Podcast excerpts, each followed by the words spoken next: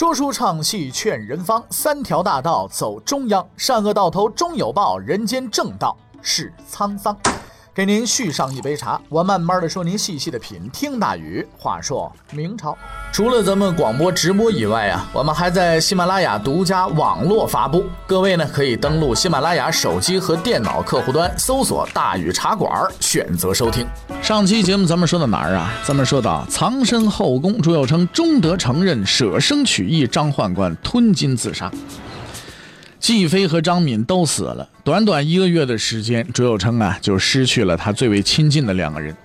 此时的他还不懂得什么叫哀伤，因为他年龄很小，只是偶尔会奇怪，为什么母亲再也不来看他了。而与此同时呢，死亡的阴影也正在悄悄地笼罩着这个孩子。对于后宫的万贵妃来说呀，这孩子，那就是他的掘墓人，他会夺走朱见深的宠爱。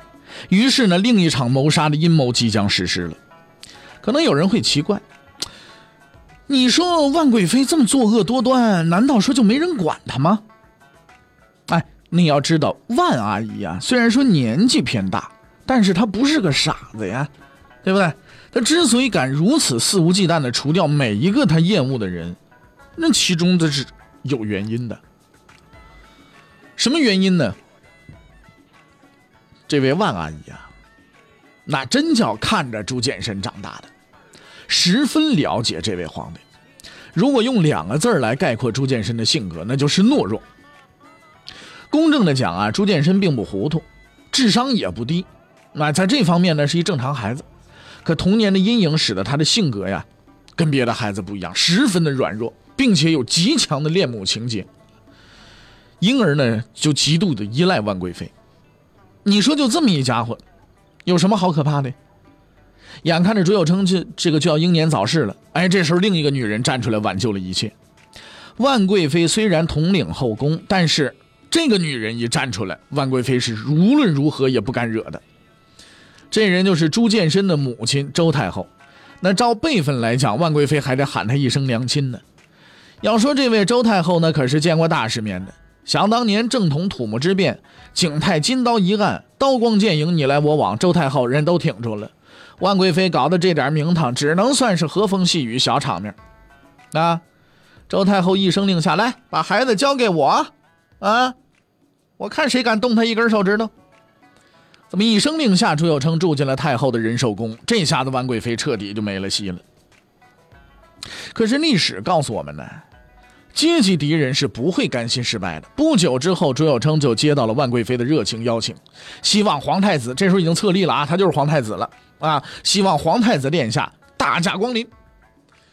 朱有称小孩没没想太多，松松腰带啊，去吃好吃的了，就准备去了。这时候周太后冲出来了，郑重其事的告诉他，说孩儿啊，你到了那儿，记住了啊，什么也不能吃，千万记住喽。这就成眨眨着小眼睛，那要是一定让我吃呢？哎，一定让你吃，你就说你吃饱喽。记住了，记住了吗？记住了。到地方，万贵妃果然啊，什么果子、匣子是吧？这些个这个各种各样好吃的，各式等样的啊，就拿出来，和颜悦色的要皇太子呀，你你吃点吧，你这可好吃了。这这把口水往回一收啊，吃饱了。嗯，你按说事情到这儿就结束了吧？可是呢，这周有成小朋友这世事难料啊，是不是啊？万贵妃一看是吧，点心不吃，好嘞，那你喝点汤吧。完了，孩子宕机了。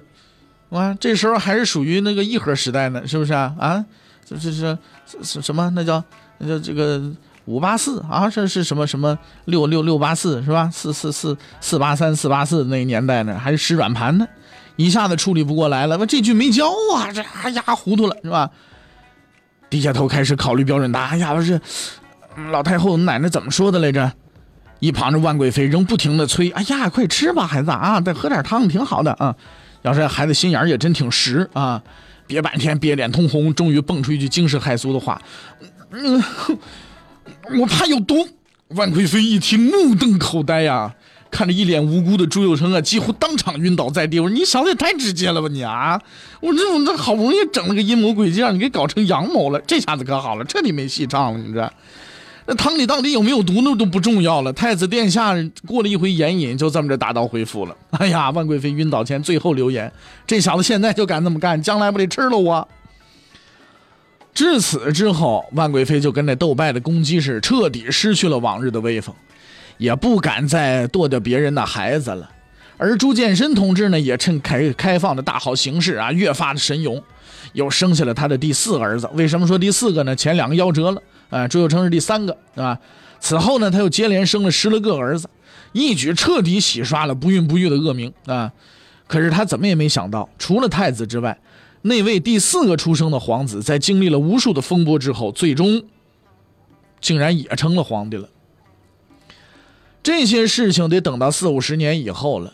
啊，咱们还是先安排成化年间的诸位大人物们出场吧。哎，他们已经啊急不可耐的在这准备呢，呃，往舞台上面钻了。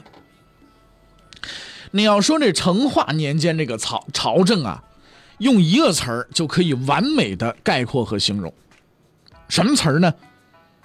一塌糊涂，一点也不奇怪啊。为什么说不奇怪？你看朱见深同志的领导水平啊，实在是对不起人，他连自己老婆都管不住。你还管身边那些秘书啊？拉倒吧！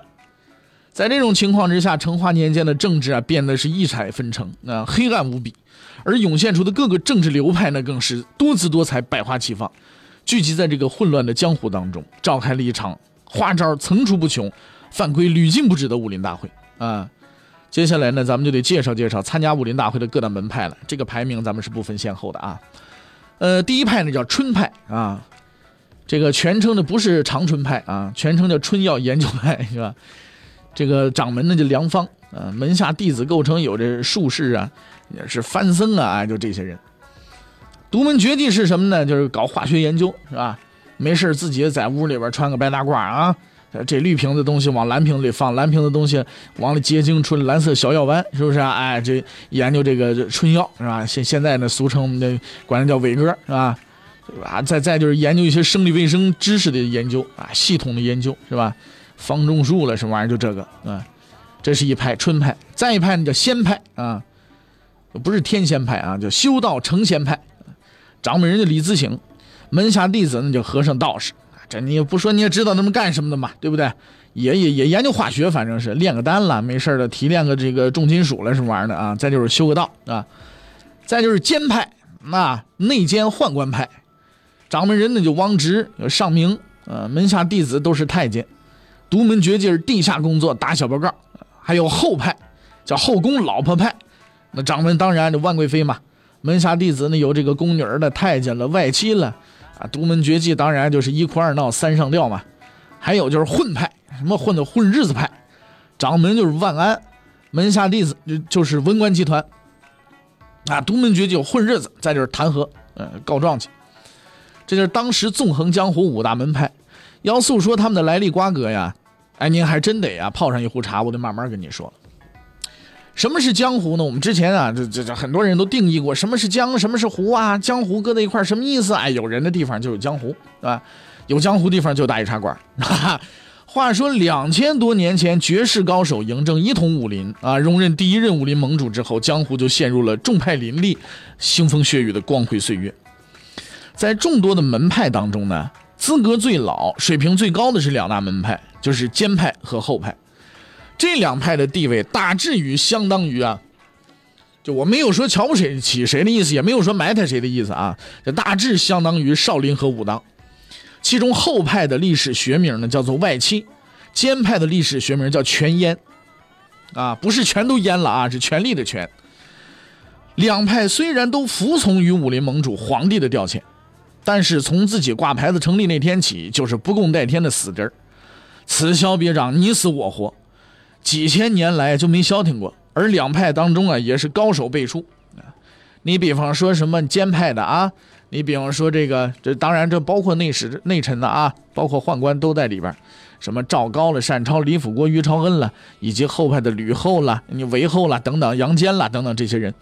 杨坚嘛，杨坚说：“怎么杨坚是皇后吗？哎，不是杨杨坚不是外戚吗？不是啊，全部都是纵横一时的高人呐。这个为自己门派争得了极大的荣誉。嗯，那么两派在斗争之余呢，偶尔也会携手合作一把。那么一旦这种情况出现呢，武林盟主便会趁机浑水摸鱼，不断在两派间挑起是非，以维护自己盟主的地位。啊，当然了，有时候如果盟主武功不高，也有可能被这两派高手呢就给弄掉了，是吧？比方说杨坚呢，就是吧，脱离了后派，脱离了外戚，成了新的武林盟主了。到了成化年间呢，这一情况也没改变，后派兼派仍然是水火不容，而其他门派呢也趁此机会开张的开张，壮大的壮大，这就是咱们之前说过的另外三派了啊。春派呢和后派是附属门派，春派掌门人梁芳啊，原来是后派掌门万贵妃的物品采购员，是吧？由于胆儿大心黑，敢于中饱私囊贪污公款，工作干得十分出色，被提拔为春派掌门，自立门户了，对吧？那么这里呢，还得表扬一下梁芳同志的刻苦认真态度。大伙儿都知道他是研究春药的，但是他干这行啊，真是不容易，因为他本人呢是个宦官，是吧？你这问题是宦官吃了春药不好使，没有用啊，是不是啊？是吧？没没有没有作案工具，对吧？所以呢，看得见吃不着，而且理论脱离实际的情况下，还能干得这么卖力，着实体现了这个卓越的钻研精神和职业素养啊！这就是春派。咱们再来说说仙派。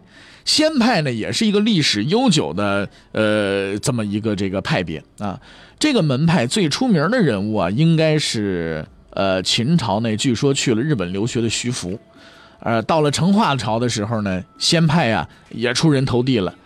该派的这个掌门人呢，李自省，原先呢在江西衙门里当小公务员，后来改行去京城北漂去，顺便呢干点诈骗的活。后来呢，他在行骗过程当中啊，遇见了春派掌门梁芳，就当了梁掌门的随从了。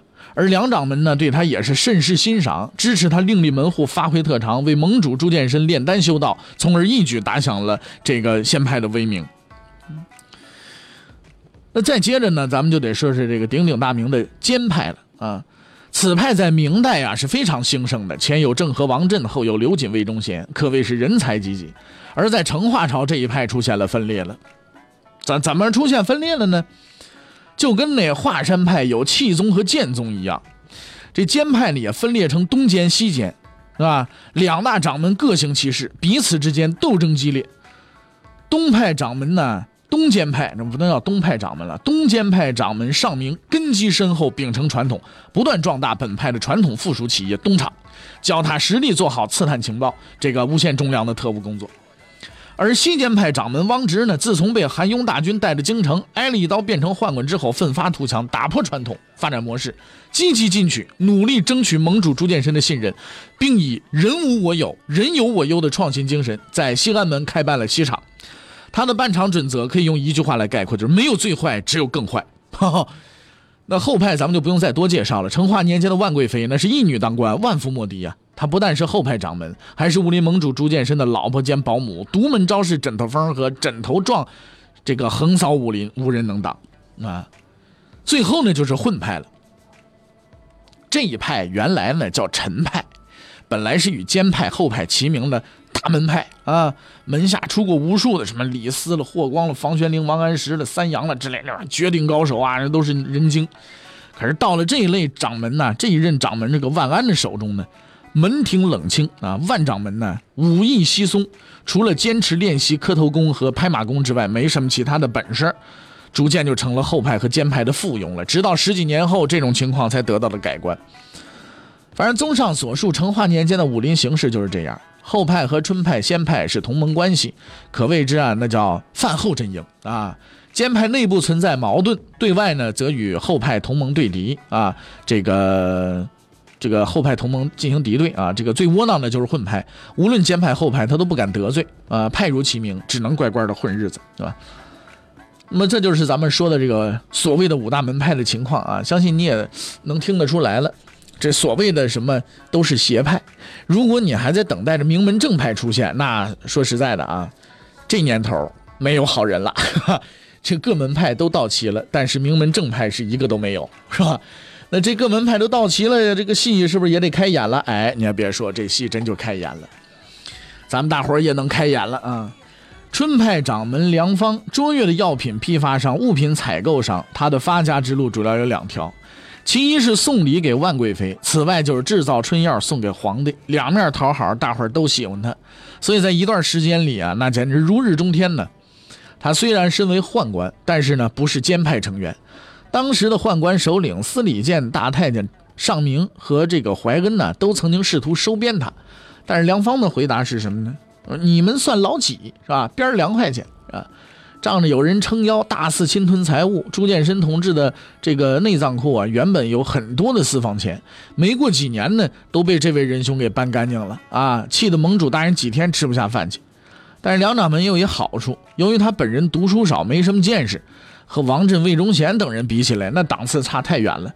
除了捞钱以外，就是帮万贵妃去后宫啊，堕个胎了。更大的坏事他也干不出来了，是吧？不是不想干，是真格的没那么水高的水平，是吧？他也万万没料到自己做过的最有影响的事情，竟然是招募了一个人。这个人就是后来仙派掌门李子醒。如果要问五派中谁最受朱见深的宠信？估计很多人会回答后派啊，或者监派，但实际上呢，朱见深最看重的恰恰就是这不起眼的先派掌门李子醒。对这一点呢，也不必吃惊，朱见深的心声可以明确的告诉我们原因啊。这个朱见深经常的卡拉 OK 唱歌，我真的还想再活五百年，是吧？你管春药也好啊，耳目也罢，老婆也好啊，只要有这命在。什么玩意儿都可以随时再找，是吧？你们该死死，我好好活着找新的，是吧？生命诚可贵啊！这个长命价更高啊！朱见深明智的认识到了这一点，所以呢，号称可以长生不倒的李子醒，自然就成了朱见深的宠臣了嘛，对不对？他可以让他多活五百年嘛。而他本人也可谓呢，再接再厉，不满足于用修道成仙糊弄盟主，在炼丹的同时呢，还在生产线上加入了一个副产品啊。呃，炼丹的时候再炼点春药，开始抢自己老领导梁掌门的生意。这么一来呢，这个多面手李子醒啊，就成了炙手可热的这么一人物了啊，当然就成了宠臣了嘛。混派的掌门万安和大弟子刘吉、二弟子彭华都是靠他的关系才入的阁、做的大官的。可是这位掌门呐，并不满足，他还打算跨行业发展，竟然把手伸到了特务工作上去。自己组织人员为盟主大人打探消息，这下子是捅了马蜂窝了。东厂西厂众多特务眼巴巴靠这行吃饭，你李自醒算个什么东西啊？竟然敢打破垄断搞竞争，了不得了！弄死你！监派掌门上明王直卷起裤腿抄起家伙，准备向这无名小卒发动进攻。可是斗争的结果，却是他们意想不到的。李自醒和太监的斗争，咱们放在后边再说，在这儿呢按下不表。先说其他两个门派，哪两个门派呢？后派。后派就没什么可说的啦，万贵妃依然过她的日子嘛，三天两头的巡视后宫，然后心有不甘的凝视着太子东宫的方向，就仅此而已嘛，她也做不了什么了。下面那混派出场了啊，这是最有趣的一个门派。那么混派他出场的时候，他有趣在哪里呢？欲知后事如何，且听下回分解。